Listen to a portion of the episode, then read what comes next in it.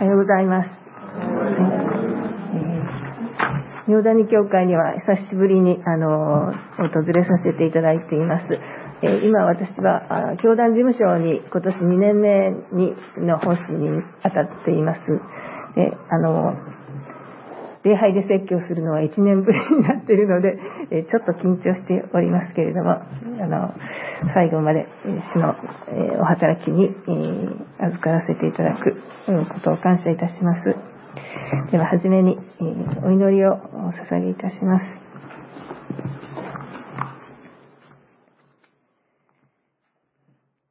私の目を開いてください。私が目を止めるようにして止めるようにしてください。あなたの見教えのうちにある苦しいことに。恵みと愛に富んでおられる天の父なる神様、あなたの尊いお名前を賛美いたします。また、私たちの救いのために十字架の上で流してくださった尊い血をあげ、ま、あがめます。今日はイースターの記念の素晴らしい礼拝を皆様方と共に迎えることができ、また豊かな賛美と信仰の祈りを持って礼拝を導いていてくださることをありがとうございます。どうぞ今日も御言葉の中からあなたご自身がその真実を明らかにして御言葉が開かれると無学なものを賢くするとありますように私たちに新しいあなたの恵みを悟らせてくださるようにお願いをいたします。また様々な思いを持ってここの場にお集いの方々、またご自宅などで礼拝を守られる一人一人にも神様ご自身からのお答えがありますように代わりにてくださることをお願いをいたします。先に祈られた祈りに合わせて尊いイエス・キリストの皆によってお祈りいたします。アーメン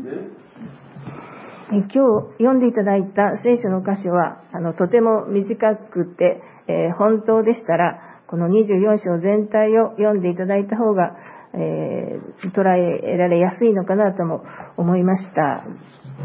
しかし今日ですねあのお話ししようと思っていることは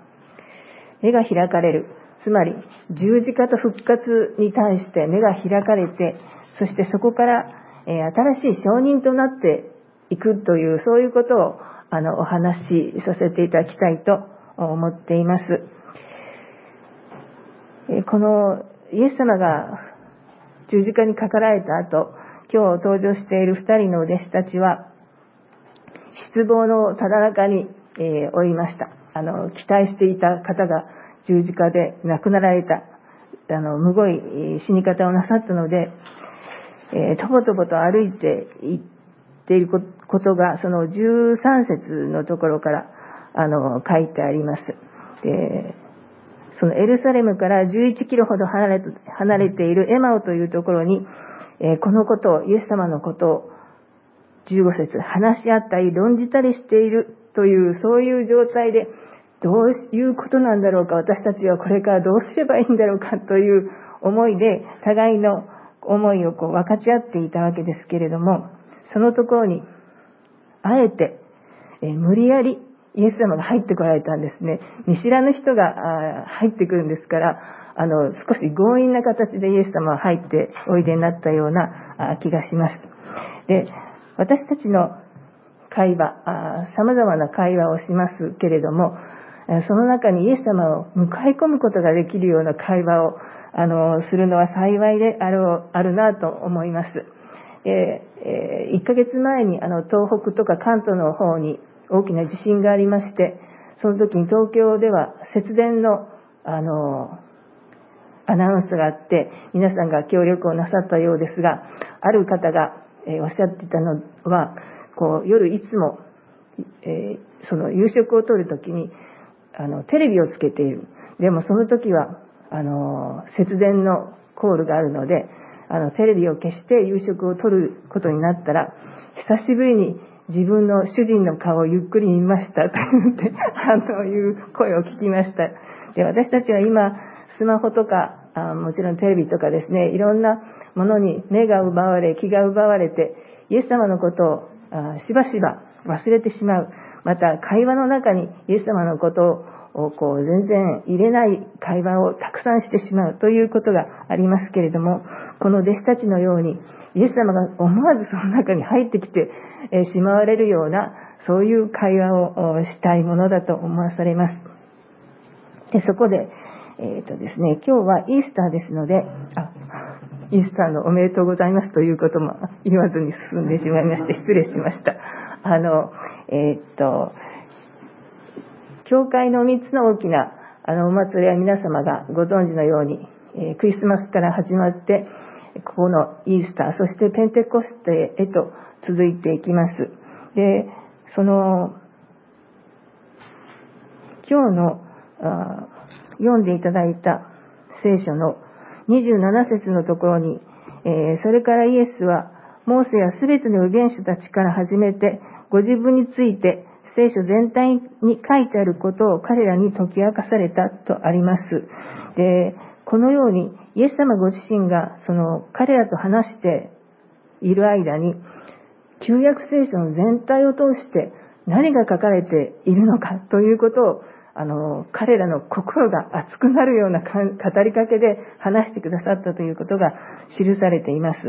で、それと、あの、少し前になりますけれども、その、同じ24章の、お読みいただいていないんですけれども、え最初に復活に出会った人たちに見つかりが現れてですね、え7節人の子は必ず罪人たちの手に引き渡され、十字架につけられ、3日目に蘇ると言われたでしょう。というふうにああの伝えています。そのように、以前から十字架につけられ、3日目に蘇られたということを、あの、何度もイエス様がおっしゃっていたということがわかります。で、そして、今、先ほど27節を読みましたように、イエス様は、そのことを、旧約聖書全体を通して、そのことをきっとお話になったと思います。で、また、あの、読んでいただいてはいないんですけれども、この後ですね、弟子たちが、11人の弟子たちを中心に、エルサレムに集まっている人たちのところに、その今日の2人が帰っていった時に、イエス様がまた現れてこられて、44節に、えそしてイエスは言われた。私がまだあなた方と一緒にいた頃、あなた方に話した言葉はこうです。私について、モーセの立法と預言者たちの書と紙幣についに書いてあることは、すべて成就しなければなりません。ここにも、えモーセの立法と預言者たちの書と紙幣に書いてあることと言って、旧約聖書全体をあの示されているわけですね。で、そして、あの、その続きの25節に、それからイエスは聖書を悟らせるために彼らの心を開いてこう言われた。次のように書いてあります。キリストは苦しみを受け、3日目に死人の中から蘇り、その名によって罪の許しを得させる悔い改めがあらゆる国の人々に述べ伝えられる。エルサレムから開始してという、あなた方はこれらのことの証人となります。というふうに続いておりまして、ずっと、あの、この聖書全体のことと、そして十字架と復活、そして今読みましたところには、罪の許しを得させる悔い改めがあらゆる国の人々に述べ伝えられるとありますように、この聖書全体と、そして十字架と復活は、罪の許しを得させるための悔い改めをあの告げるものであるというふうにつながっていくわけですね。で、このように、イエス様の十字架と復活、ご復活というのは、えー、ただ、えー、私たちがイエス様を信じて、あの、死ぬことのない、あの、命をいただくということにつながっているんですけれども、その、十字架と復活で何がなされたかというと、やはり、罪の許しを得させる悔い改めが起こるという、そのことに、あの、たどり着くわけですね。で、イエス様は、その、私たちの全ての罪を、え、の代わりに身代わりの死を遂げられましたから、罪の許しはもう私たちに神様の側からは与えられています。ですから私たちはいつもそれをこう喜んで受け取る、そのことが求められているだけです。えー、この過ぐる週もですね、様々なことをおそらく経験して、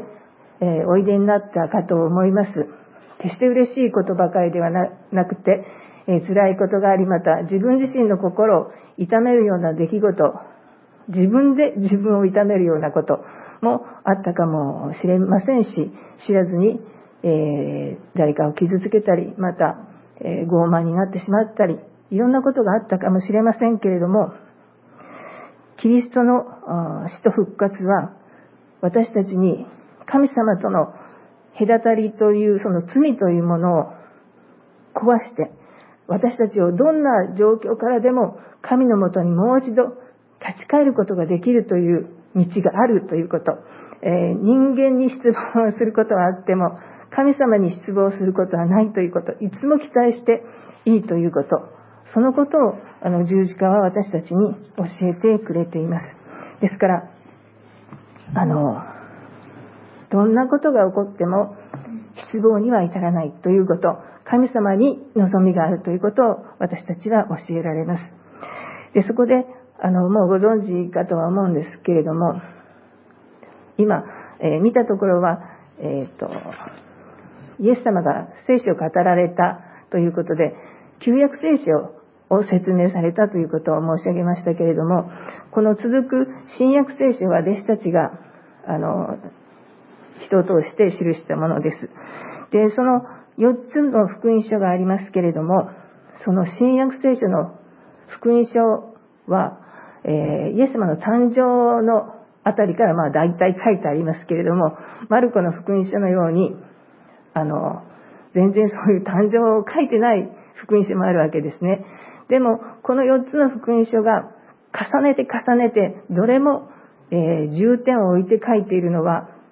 その教えの話ではなくて、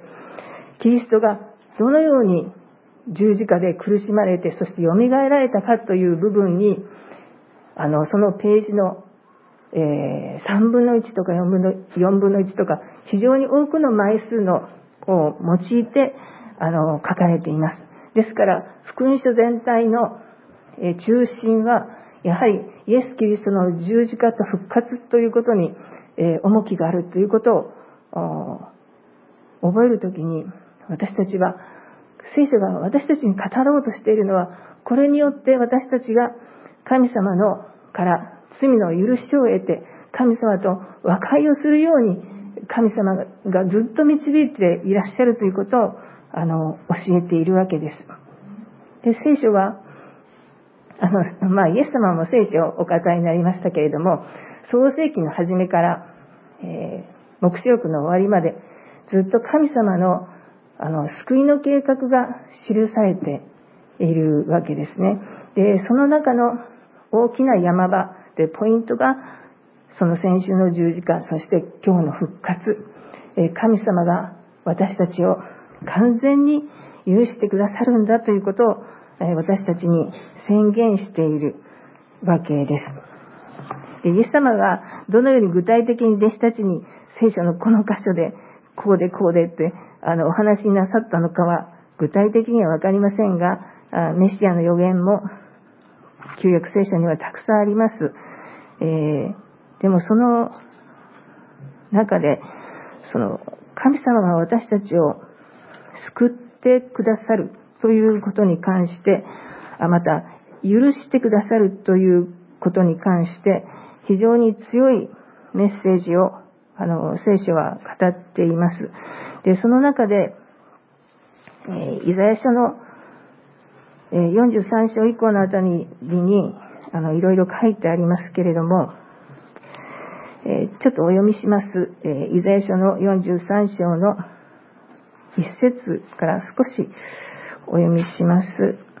え、もしお開きになられれば、1237ページになります。一節、二節を読みします。だが今、主はこう言われる。ヤコブよ、あなたを創造した方、イスラエルよ、あなたを形作った方が、恐れるな。私があなたをあがなったからだ。私はあなたの名を呼んだ。あなたは私のもの。あなたが水の中を過ぎるときも、私はあなたと共にいる。川を過ぎるとき、渡るときも、あなたを押し流されず、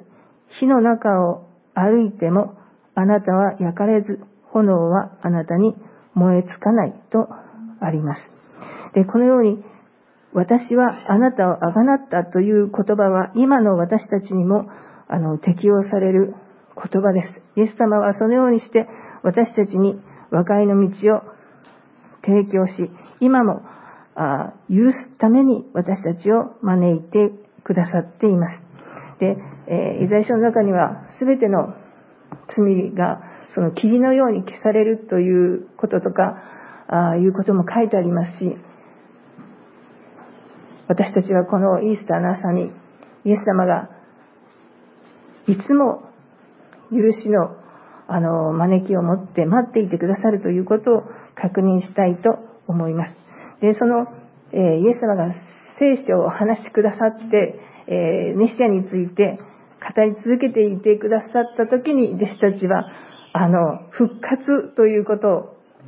こうが信仰の中に組み、初めて組み組まれていたんですね。それまでは復活なんて、えー、信じられないという中にいたんですけれども、そのイエス様の言葉を聞いて信仰が湧いてきて、初めてイエス様の復活、そして目の前に 見えているのだということを確信して、えー、スタートしました。それは、えー、証人としてのスタートです。彼はもう一度エルサレムに帰って弟子たちと一緒に私たちはこういう経験をした、こうなんだということを語ることができるようになったわけですね。で、まだ当時は、えー、精霊の豊かに配られる前でしたから十分な理解はなかったでしょうけれども、彼は自分の口で、えー、イエス様は生きておられる。で、えー、このようなことを語られているということを、あの、明かしすることができる、えー、生き方へと変えられていきました。で、証しをするということは皆さんお好きか得意かわかりませんけれども、あの、自分の経験、神様がしてくださったことの経験を平易な言葉で自分の口であの証言するということですので特別に難しいことではなくて自分の信仰の姿をこうありのままに表していくことがおそらく普段の生活の証言になるんだと思いますね。特別な時だけにお話しするのではなくて、え、キリスト、イエス様に救われた、愛されている人ことが分かった人たちは、普段の生活が多分その証人になることができるのだと思います。で、あの、ここ3回ほど、キリスト新聞の中に、今、京都親愛協会に使わされていらっしゃる大津先生の、あの、文章が載っていまして、もうこの週で終わったんですけれども、そこにおいごさんの話が出てくるんですね。で、その、えー、大津先生がイギリス留学をしていらっしゃった時に、3週間だけ、そのおいごさんがイギリスに来られて、え、クリスチャンではなかったんですけれども、あの、同じ、あの、宿舎に滞在している間に、そこのホストをしておられるトマスというミセスにの方にお世話になったそうなんですね。で、その方は、もうそこの両生の非常にあの好感度の高いご婦人だったそうなんですけれども、ご主人はもう、あの、天に帰られていたようです。で、その方が掃除をしている時も、なんか早くからも歌を歌うので、気になっていたそうです。あの、いいなと思っていたんではないんだけど、けれども気になっていたそうです。で、あの、帰りの近くになって3週間が過ぎようとしている頃に、えー、彼女に、えー、彼が尋ねたわけなんですね。えー、なんであんなにいつも歌ってるんですかと言ったら、え彼女が、あのあの歌は、こう、イエス様を賛美している歌だということを教えてくれたこと。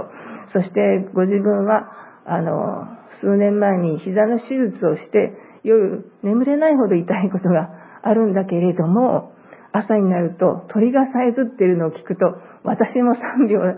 せざるを得ないと言ってあ教えてくださったそうです。で、そのことを聞いた彼が、その、彼女の生活自体がもう神様を褒めたたえる、えものになっているということを教えられたという文章が載っていました。で、またその3週間のうちに、え教会